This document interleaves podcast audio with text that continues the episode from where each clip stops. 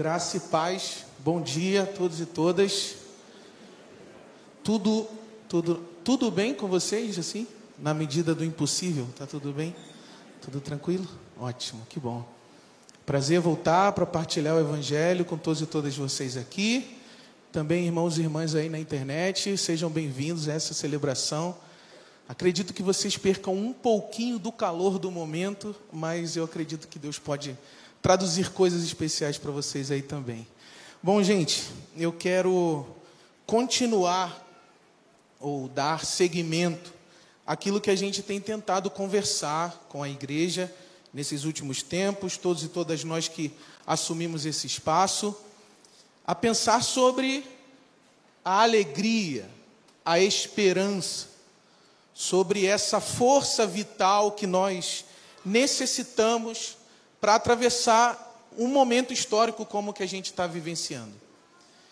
A gente tem vindo aqui a cada domingo para pensar sobre isso, e hoje eu quero partilhar com vocês uma história que você encontra no Evangelho de Marcos, então, por gentileza, acesse a sua Bíblia aí, no Evangelho de Marcos, capítulo 14, e nós vamos conversar um pouco sobre a história de uma certa mulher que no Evangelho de Marcos ela não tem nem nome, uma certa mulher que quebra um vaso de alabastro e derrama nardo puríssimo diante de Jesus.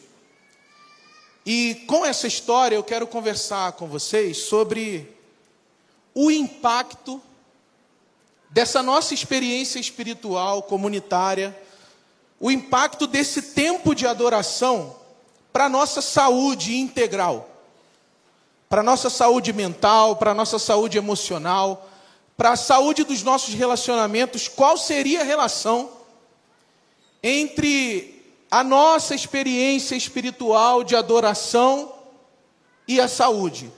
E por isso eu quero conversar a partir da experiência dessa mulher. Então me acompanhe aí, por gentileza. Faltavam apenas dois dias para Páscoa e para a festa dos pães sem fermento. Os chefes dos sacerdotes e os mestres da lei estavam procurando um meio de, outra língua, flagrar. Flagrar. No primeiro culto eu errei, eu não consegui falar essa palavra flagrar. Eu acho que é por isso que em, outras, em outros evangelhos eles falam apanhar Jesus. Que é bem mais fácil apanhar Jesus em algum erro e matá-lo. E você ouviu bem, hein, pessoal? Os chefes dos sacerdotes e os mestres da lei estavam procurando o meio de matar Jesus. Não eram os bandidos, não eram os imorais, não eram os perversos, eram eles mesmos, os religiosos. Mas diziam, ao populismo, ao populismo da religião, não durante a festa, para que não haja tumulto entre o povo. Tá bom, né? Estando Jesus em Betânia, reclinado à mesa, na casa de um homem conhecido como Simão, o leproso, aproximou-se dele certa mulher. Jesus também é complicado. O pessoal já, já, o pessoal já quer encontrar um jeito de matá-lo, ou de flagrar. E ele ainda senta à mesa com um leproso. Pensa aí. Quando eu leio esse texto aqui, eu lembro do meu sogro que não deixava eu colocar a colher da maionese no arroz. Ele tinha nojinho. Beijo aí ele não deixava. Agora você imagina uma, uma refeição com um leproso. Todas as lógicas de hospitalidade, todas as lógicas de todos os ritos cerimoniais para se estar à mesa, Jesus está jogando no espaço aqui. E uma certa mulher com um frasco de alabastro, vários travas-línguas contendo um perfume muito caro feito de nardo puro. ela quebrou o frasco e derramou o perfume sobre a cabeça de Jesus. Alguns dos presentes começaram a dizer uns aos outros, indignados: Por que este desperdício de perfume? Ele poderia ser vendido por 300 denários e o dinheiro ser dado aos pobres. E a repreendiam severamente. Deixem-na em paz, disse Jesus. Porque estão perturbando? Ela praticou uma boa ação para comigo, pois os pobres vocês sempre terão com vocês e poderão ajudá-los sempre que o desejarem. Mas a mim, vocês nem sempre terão. Ela fez o que pôde, derramou o perfume em meu corpo antecipadamente, preparando-o para o sepultamento. Eu lhes asseguro que onde quer que o evangelho for anunciado, em São Paulo, na Ibabe ou no mundo todo, também o que ela fez será contado em sua memória. Então Judas Iscariotes, um dos doze, dirigiu-se aos chefes dos sacerdotes a fim de lhes entregar Jesus. A proposta muito os alegrou e lhe prometeram dinheiro. Assim, ele procurava uma oportunidade para entregá-lo. Jesus querido, nós já recebemos tantas coisas do Senhor nessa celebração. E agora, em seu nome, pela sua misericórdia e graça, pedimos que o Senhor nos dê a sua palavra. Em nome de Jesus. Amém. Amém. O testemunho dessa mulher será contado no mundo inteiro, onde o evangelho for anunciado. Para a gente recuperar a densidade, a textura, o gosto desse testemunho. A gente precisa ter em mente pelo menos uma das experiências culturais centrais dessa passagem. Senão, a gente corre o risco de alegorizar excessivamente e perder o impacto da mensagem que o Evangelho de Marcos está comunicando para a gente aqui. E para entender o testemunho dessa mulher, a gente precisa conhecer uma coisa que os antigos chamam de economia da dádiva, do dom, da entrega, da oferta. Nessa sociedade aqui, as pessoas pensavam a dádiva pelo menos de duas grandes maneiras. Há outras, mas essas duas aqui são as centrais. Alguns entendiam a dádiva como uma oferta que você consagra, como algo que você entrega, esperando um benefício de volta. Ou seja, você é dadivoso, você faz o dom, você entrega o dom, mas a sua expectativa é, no fundo, utilitária. Você prevê que essa pessoa que foi honrada com o seu dom, com a sua dádiva, ela vai retribuir de certa maneira. Muito comum na antiguidade pensar a dádiva dessa forma. Uma outra maneira é o que os estudiosos chamam de não utilitarista.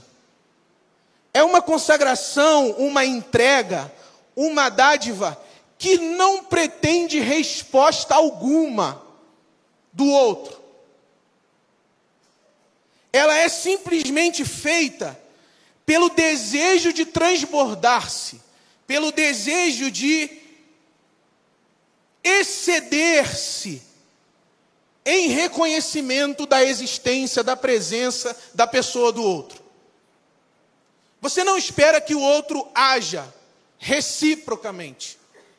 Você simplesmente faz dizendo: Eu reconheço a sua autoridade, eu reconheço a sua dignidade, eu reconheço a sua presença e a singularidade desse encontro, portanto, eu gasto a mim mesma. O apóstolo Paulo usou essa expressão várias vezes. Eu me gasto e me deixarei gastar pelo Evangelho. Ele também está se referindo à mesma ideia. De que a gente nessa outra modalidade de oferta, de dádiva, de entrega, a gente pode fazer algo por nós, em reconhecimento da existência do outro, da presença do outro, sem necessariamente esperar que o outro nos abençoe por isso. É gesto de amor, é excesso de amor, excesso de desejo que você transmite para reconhecer, ungir o outro com a alegria que há em si, ungir o outro com o amor que há em si. E é esse segundo modelo de dádiva que essa mulher está praticando nessa cena aqui com Jesus. Ela tem algo singular, e aqui o singular não é exagero. Arqueologicamente, nardo não se encontra em Israel. Antropologicamente, nardo não se produz em Israel. Então, ela é proprietária de algo, de um elemento orgânico, isso é importante. Ela não está entregando um elemento, digamos assim, cultural, tal como o dinheiro, por exemplo. Apesar da gente pensar que o dinheiro é uma entidade transcendental, o dinheiro é um, é um projeto, um produto cultural. Ela não está entregando um produto cultural como o dinheiro, como um carro. Ela está em relação com a natureza, com a singularidade do nardo, e ela está despejando, nesse sentido aqui, desperdiçando aquele elemento em reconhecimento à presença de Jesus. Sem cálculo, sem perspectiva de utilidade, sem contabilizar. Porque um outro elemento de singularidade do nardo é que ele era um perfume caríssimo. Não à toa, quando ela desperdiça o nardo diante de Jesus, o pessoal diz assim: são 300 denários. Ou seja, um trabalhador normal teria que pagar, teria que trabalhar 300 dias para conseguir dar conta de pagar esse nardo aí que você derramou simplesmente. Você se excedeu, mulher. Você se excedeu, você não contou, você não contabilizou, você não mediu. Você não calculou se esse movimento era o mais justo, era o mais moralmente aceito, era o mais politicamente é, é, reconhecível. Você não calculou. Você simplesmente pegou 300 dias de trabalho de um trabalhador comum, a economia de 300 dias de trabalho, e você despejou aos pés desse homem que, inclusive, os religiosos querem matarem, querem matar. Você viu? Eu estou com tanto trava-língua na mente que eu meti um. Show! Os religiosos querem matar esse homem e você, você gasta, pura e simplesmente, 300 dias de trabalho. Ela está ela tá nesse registro aqui. Ela, ela não está preocupada com quanto custa. Ela não está preocupada com com a métrica que uma sociedade estabelece para o trabalho, com a métrica que a, que a sociedade estabelece para a subjetividade, com a métrica que uma sociedade estabelece para a espiritualidade, ela simplesmente reconhece a presença de Jesus e vai lá e se derrama. E por que é importante a gente se conectar com essa realidade social aqui? Porque a gente precisa aprender definitivamente que a nossa subjetividade, a nossa espiritualidade e a saúde do nosso corpo está diretamente associada às experiências de excesso, de desgaste, de entrega, de derramamento que a gente é capaz de experimentar. Sem experiências dessa natureza, vivendo uma vida excessivamente é, é, milimetrada, vivendo uma vida excessivamente calculada, vivendo todas as experiências de uma vida, como se tudo que acontecesse nela dependesse de um cálculo ou de uma utilidade, esse processo aqui adoece. A sua filha te chama para o lazer, para um lazer improdutivo, inútil A sua filha te chama para um lazer é, é, sem finalidade, é só um, um encontro, uma experiência de brincadeira que vai agregar prazer, amor, alegria à vida de uma criança. Ela te convida. Você dá um passo atrás, pensa no trabalho. Você pensa nos prazos. Você pensa no custo. Você começa a pensar nas medidas culturais do seu tempo para participar ou não de uma presença, de uma experiência de entrega, de doação, de derramamento de si, de transbordamento de si. Ou então alguma amizade sua te chama inconvenientemente para uma atividade sem fim, sem finalidade, sem utilidade. Ah, vamos, vamos só na padaria para comer um americano, viu, Grulha? Na padaria só para comer um americano. É, cara, hoje dos anjos vai estar. Tá, hoje não, hoje não vai dar. Porque eu tenho todos esses prazos, eu tenho todas essas metas, eu tenho todas essas métricas para dar conta. Você vai transformando todas as experiências subjetivas da sua vida numa calculadora. Dez minutos de prazer contados no relógio. Uma hora de alegria paga a uma máquina que vai regular o seu desejo. E assim nós vamos nos tornando pobres de experiência, rasos, superficiais, reduzidos a um cálculo, reduzidos a uma medida e a nossa profundidade vai desesperando, vai sofrendo, deprimindo, angustiando. O que eu quero dizer é que se a gente não encontra no mundo experiências onde a gente possa se derramar sem finalidade, sem propósito, sem contabilidade, a gente sofre aqui. E por que dos anjos a gente sofre aqui? Porque, para a perspectiva dessa tradição que eu li com vocês nessa manhã, o ser humano mesmo é um nardo puro a pulsar e a, e a produzir a própria saúde. O nardo, irmãos e irmãs, tem essa propriedade. Ele é um elemento aromático, é gostoso, bota no ar assim, é maravilhoso. Só que essa relação é inimaginável, como diria o Luva do Pedreiro, é inimaginável. Só que essa relação entre o seu corpo e esse cheiro, ela vai causando bem-estar subjetivo, psíquico, saúde ao seu corpo. E o nardo também era utilizado como remédio. Um inflamatório, um anti-inflamatório, um remédio que aplicava no próprio corpo para recuperar a saúde do corpo. E esse texto ensina para gente que essa propriedade terapêutica, curativa, aromática, essa, esse elemento que produz prazer e ao mesmo tempo produz saúde, é a própria pulsão do nosso corpo. O nosso corpo pulsa e produz saúde.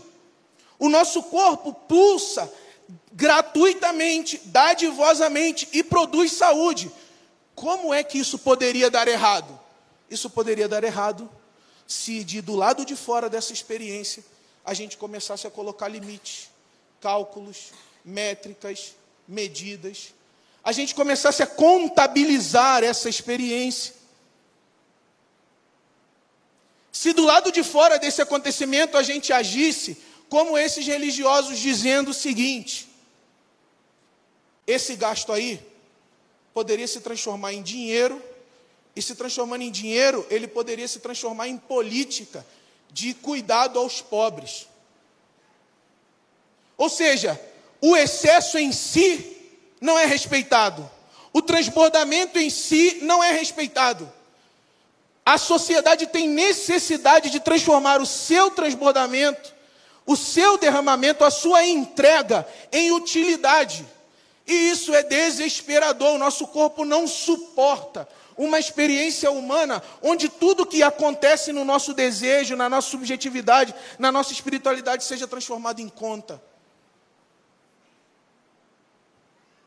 E o grande problema da nossa geração é, entre outras coisas, porque nem mesmo a experiência de fé tem sido mais um lugar onde a gente pode transbordar.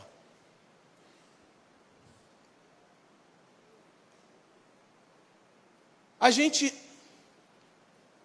a gente não consegue encontrar oportunidade de relação, nem mesmo na nossa experiência comunitária de adoração.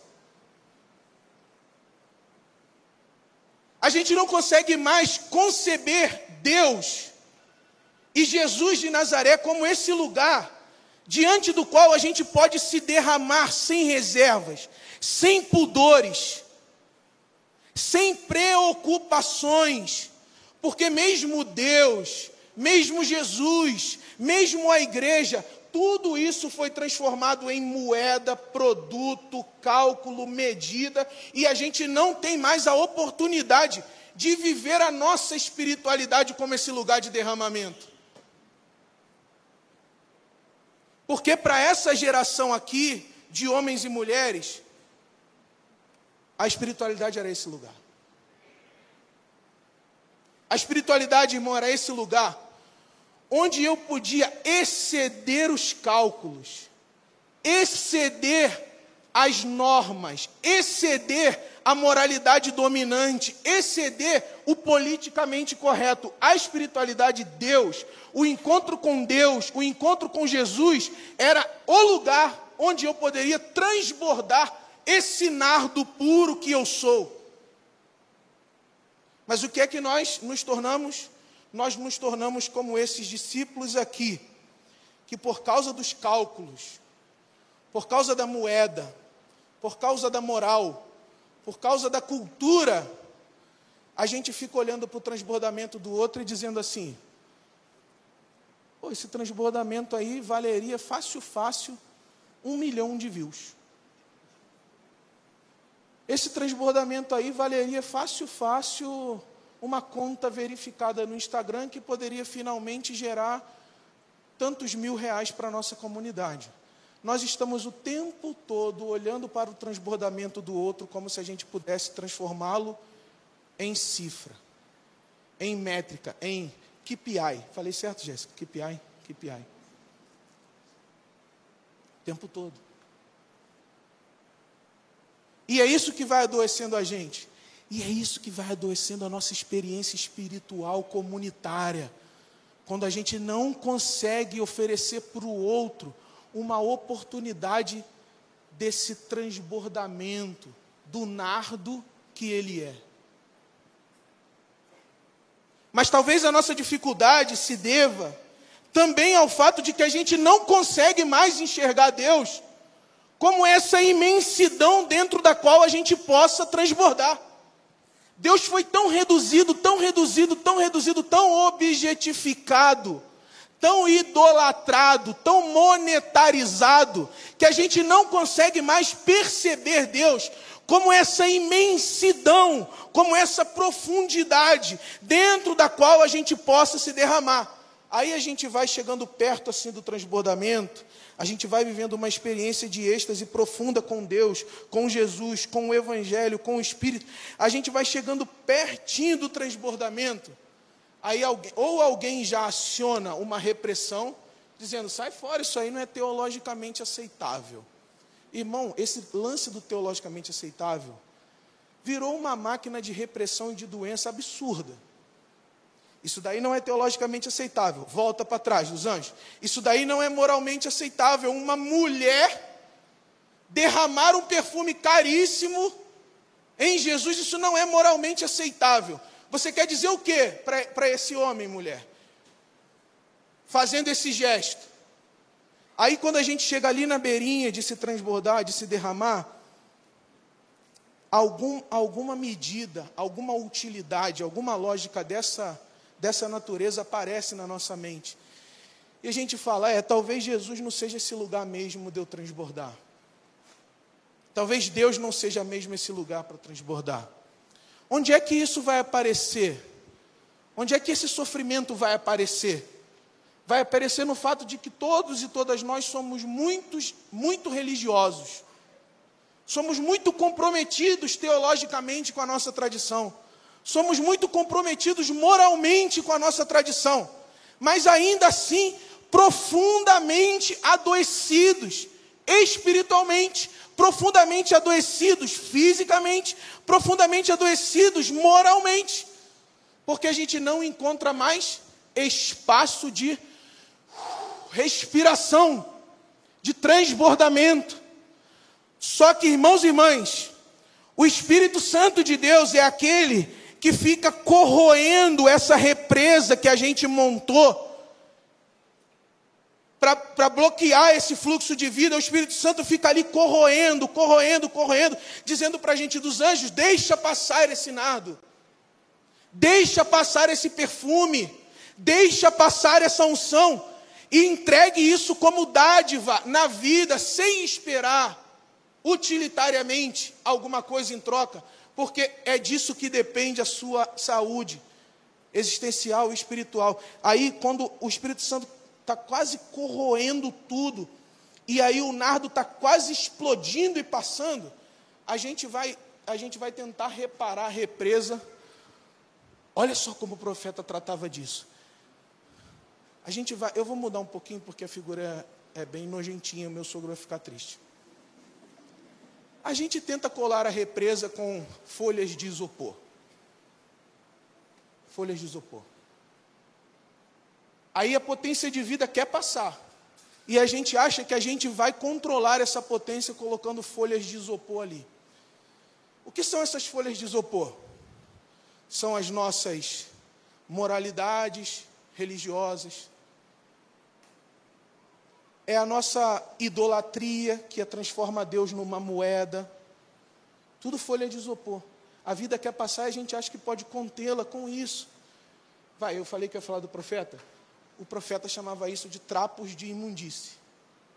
Tem um baita preconceito aqui de gênero, mas outro dia a gente explica. Mas ele dizia: Isso aqui é trapo. Você tenta conter essa vida com os seus cálculos. Você tenta conter essa vida com as suas medidas, com as suas lógicas. Mas isso aí que você está colocando na represa é um trapo. O meu, a minha oração e o meu desejo é que, em nome de Jesus, quando você se exceder em amor por Jesus, quando você se exceder em desejo pela vida, quando você se derramar em reconhecimento à santidade e à dignidade de Jesus, quando você transbordar, reconhecendo aquela oportunidade de encontro com Jesus, que você ouça Jesus dizendo: Deixe-a em paz. Os religiosos disseram para essa mulher: Isso é um absurdo. Jesus virou para ela, virou para eles e disse: Deixe-a em paz. O que é isso aqui, irmãos? Esse texto está ensinando para a gente que esse shalom, essa paz que Jesus pronuncia, tem relação sim com a qualidade e com a quantidade das nossas experiências de derramamento, de transbordamento, de entrega. É nesse lugar aí que você se entrega que Jesus pronuncia: deixe-o em paz. Deixe em paz. Não perturbe-o, não perturbe-a. Aí ele diz a, a frase famosíssima: Porque os pobres, vocês sempre terão com vocês. Mas essa oportunidade aqui, singular, do encontro, da presença, essa oportunidade aqui singular de ouvir Jesus dizendo: deixe-a em paz, deixe em paz. Parem de perturbar essa mulher. Essa oportunidade aqui, ela é irrepetível. E cada encontro com Jesus é um encontro com a vida, é um encontro irrepetível com a vida. E é quando a gente faz esse transbordamento, deixa de calcular, deixa de prever, deixa de contabilizar, que Jesus olha para você e diz: Fica em paz, irmão. Você está sobrecarregado, cansado, estressado, desesperado e deprimido, tentando dar conta da matemática do viver. Só que sem um transbordamento, inclusive para além da matemática do viver, não vai, a paz não vai acontecer. E Jesus diz assim: quando ele diz os pobres, vocês sempre terão com vocês, Jesus está dizendo as preocupações econômicas, as preocupações sociais, as preocupações políticas, as preocupações morais, as preocupações religiosas, vocês sempre terão essas preocupações. Agora, o excesso, o transbordamento, o derramamento é raro. É nardo puro. Só que é, com, é desse nardo, é com esse nardo, é nessa raridade que a gente escuta Jesus dizendo: paz, paz, paz, paz. Quantas vezes eu conversei com pessoas que me disseram assim, dos anjos, foi num dia X, foi num momento específico. Eu me derramei, Jesus disse paz, e eu vivo até hoje na força daquele encontro. O excesso é uma raridade, é uma raridade. Não é todo dia que a gente vai construindo excessos, excessos, excessos, excessos, transbordamentos e transbordamentos, até porque a sede por esses transbordamentos repetidos, a gente sabe onde vai parar já. Não é todo dia, mas é aquele momento em que você chega na beira, você sabe que está ali. Se você se desarmar, meu irmão, se você se desarmar, se você se desprender dos seus preconceitos, vai acontecer o shalom, vai acontecer o deixe em paz. E aquele acontecimento ali, ele vai sustentar a sua vida por muito tempo. Muito tempo. E aí, você não vai precisar ficar contabilizando quantas vezes aconteceu. Seu corpo mesmo vai testemunhar e vai saber isso. Igual o corpo e a vida dessa mulher.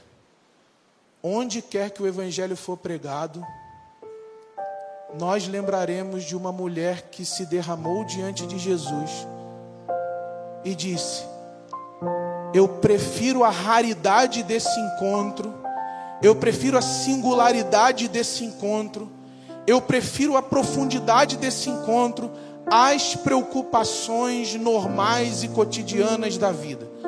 Porque as preocupações normais e cotidianas da vida eu sempre terei, mas a oportunidade do encontro com a presença essa é rara e é ela que me é ela que pronuncia Shalom sobre mim. Eu queria pronunciar em nome de Jesus na ardente expectativa de que Jesus use o que eu vou dizer aqui agora como um testemunho, uma manifestação na sua vida. Mas eu quero dizer para você, meu irmão e minha irmã, derrame-se, transborde-se e fique em paz com Deus. Receba a paz, o pronunciamento de Jesus de Nazaré sobre a sua vida de paz. Que a paz de Jesus repouse sobre a sua vida e que essa experiência de fé na comunidade seja uma oportunidade para você derramar todo o nardo, todo o perfume que há em você. Derrame sobre a cabeça de Jesus nessa manhã e escute Ele dizendo para você, meu irmão e minha irmã: paz, graça, paz, bem graça, paz, bem. Vai abrindo o seu coração aí, vai vai quebrando essas represas, meu irmão. Faz agora, faz agora esse percurso, faz agora esse caminho. Vai quebrando essas represas e vai deixando o perfume, o nardo passar. Vai ser, vai ser maravilhoso para você. Vai ser maravilhoso para os seus, para as suas. E vai ser maravilhoso para Deus também, porque afinal de contas, Deus é esse lugar.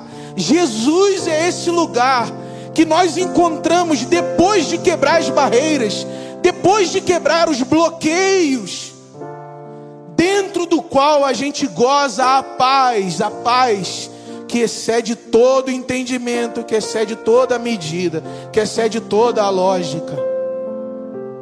Faça esse caminho, vai fazendo esse caminho na direção de Jesus. Para que entre o Rei, Jesus, o Rei da Glória, eu abro meu coração eu abro meu coração para que entre Jesus, o Rei da Glória. Eu abro meu coração. Eu abro meu coração para que entre o Rei Jesus. Cante isso e vai, e vai derramando o seu coração diante de Jesus. Vai derramando o seu coração diante de Jesus. Para que entre o Rei, Jesus, o Rei da Glória,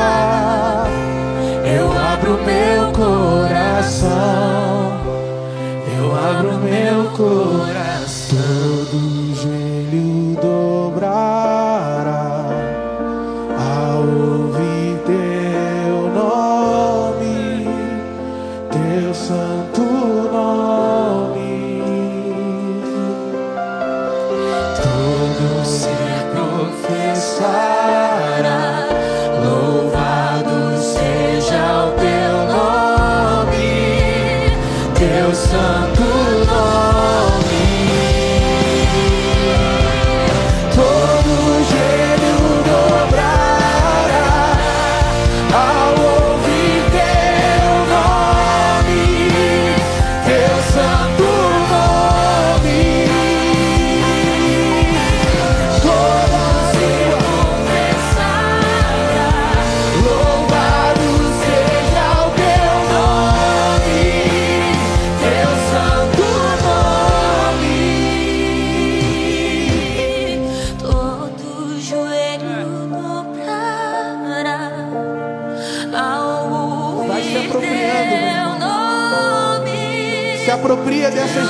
e vai deixando o seu coração, o nardo do seu coração, romper essa camada de pedra, romper esse vaso, romper essa estrutura e derrame-se diante de Jesus.